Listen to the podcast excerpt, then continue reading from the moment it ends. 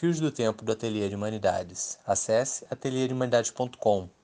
Artigo título: A resistência ao fascismo tabajara.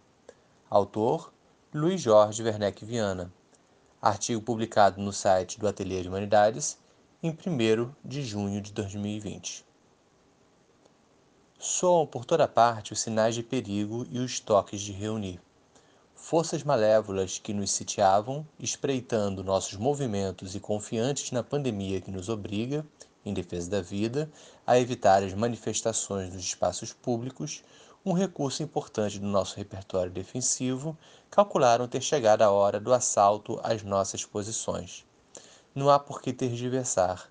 O risco é real e seu nome é fascismo.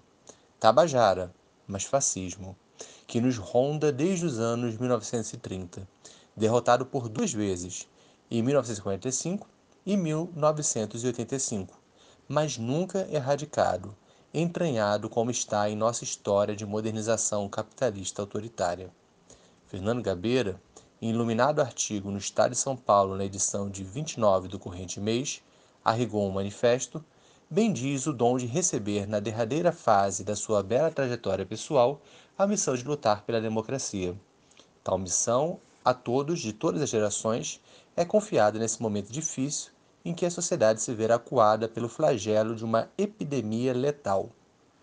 Hegel dizia que a escravidão somente era possível quando o bem da vida se punha acima do bem da liberdade. Nosso caso não é tão dramático. Mesmo confinados, contamos com espaços de liberdade e recursos para uma livre comunicação por meio da internet, conquista civilizatória ao alcance de todos. Gabeira está consciente disso e dos limites que nos atam diante dos imensos recursos das forças que nos sitiam. Mas os homens pensam e criam, e os desafios que nos confrontam exigem imaginação e inventividade. O caso da favela paulista Paraisópolis e de outras comunidades populares nos servem como paradigmas exemplares. A organização por conselhos, por sovietes, formas clássicas presentes em lutas populares, bem celebradas na obra de Hannah Arendt, ensinam caminhos a serem percorridos. Em suas ações de defesa da vida, ameaçadas pela difusão da epidemia que a todos assola, as comunidades populares têm encontrado apoio em círculos externos a elas, intelectuais solidários, pessoas e instituições de boa vontade, especialmente na universidade e nos seus especialistas em saúde pública e técnicas de organização social. Surge dessas inovações uma trama promissora, ainda em embrião, a combinar a agenda da defesa da vida com a da liberdade, pauta dos intelectuais ameaçados tanto pela pandemia como pela escalada autoritária em curso que tem como alvo o mundo da cultura e seus valores. Tal descoberta, para se impor na vida social, depende da manifestação da vontade, muito particularmente da universidade, que conta em seus quadros com especialistas capazes de levarem a termo a sua difusão mesmo nas circunstâncias adversas em que todos nos encontramos. A propósito, vale lembrar os protestos atuais contra a violência policial na sociedade americana, um caso extremo em que cidadãos se arriscam ao contágio pelo vírus diante da luta por liberdade, exposta como a nossa à pandemia. Aqui, estamos começando a aprender a nos reunir e deliberar pela internet.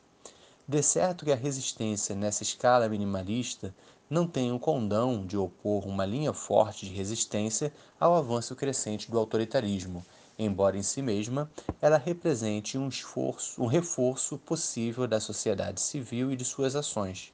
O reduto principal do sistema defensivo da nossa democracia está nas instituições que herdamos da Carta de 88, principal foco do assédio autoritário em suas tentativas cada vez mais intensas no sentido de neutralizá-las e, no limite, erradicá-las. O Poder Judiciário, um poder desarmado escorado apenas em sua autoridade moral, somente poderá resistir ao assédio de que é objeto se encontrar sustentação na opinião pública, nas instituições da sociedade civil e nos movimentos sociais que animam a vida popular.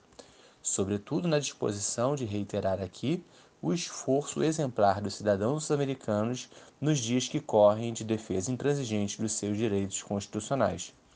Para uma defesa eficaz contra os perigos que nos rondam, não basta inventariar os recursos de força com que contamos, morais e organizativos, entre os quais os entes federativos refratários à escalada autoritária que se prepara para um golpe final em nossa democracia.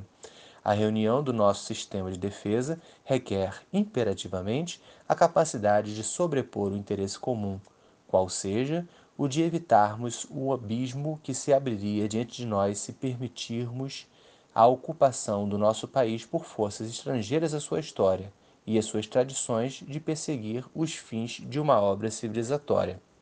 Torna-se necessário também compreender a que aspiram as forças que nos antagonizam e a lógica que organiza sua movimentação.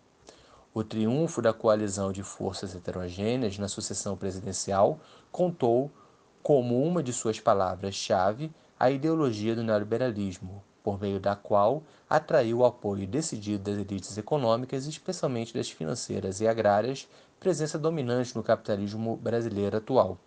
Com essa marca de batismo, o novo governo nasce em antagonismo com a Constituição, de concepção, em seus traços principais, social-democrata.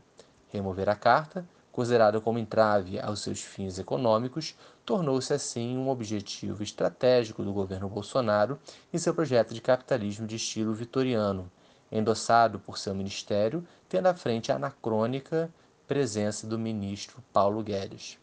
Em razão da arquitetura da Carta, que confiara a defesa dos direitos que criara a uma rede complexa de instituições, ao estilo da Constituição americana e com elementos importados do sistema alemão, a ser sustentada em última instância pelo Poder Judiciário, em particular no Supremo Tribunal Federal, o regime Bolsonaro identificou de pronto o inimigo a ser confrontado. O teatro das operações, ora em curso, estava armado, e a palavra de ordem, delenda est Cartago, com que os romanos preparavam suas guerras de extermínio contra a sua cidade rival pelo domínio do mar Mediterrâneo, encontra sua tradução nos desígnios do atual governo de defenestrar o poder judiciário do sistema político, entregue apenas à jurisdição dos conflitos privados. A vontade do poder, encarnada no chefe da nação, não deve reconhecer obstáculos à sua manifestação, leitura privilegiada dos desígnios de Deus, da pátria e da família, com pandemia e contra todos os riscos, o que há de melhor em nós, acima de todas as diferenças entre nós, não podemos aceitar isso.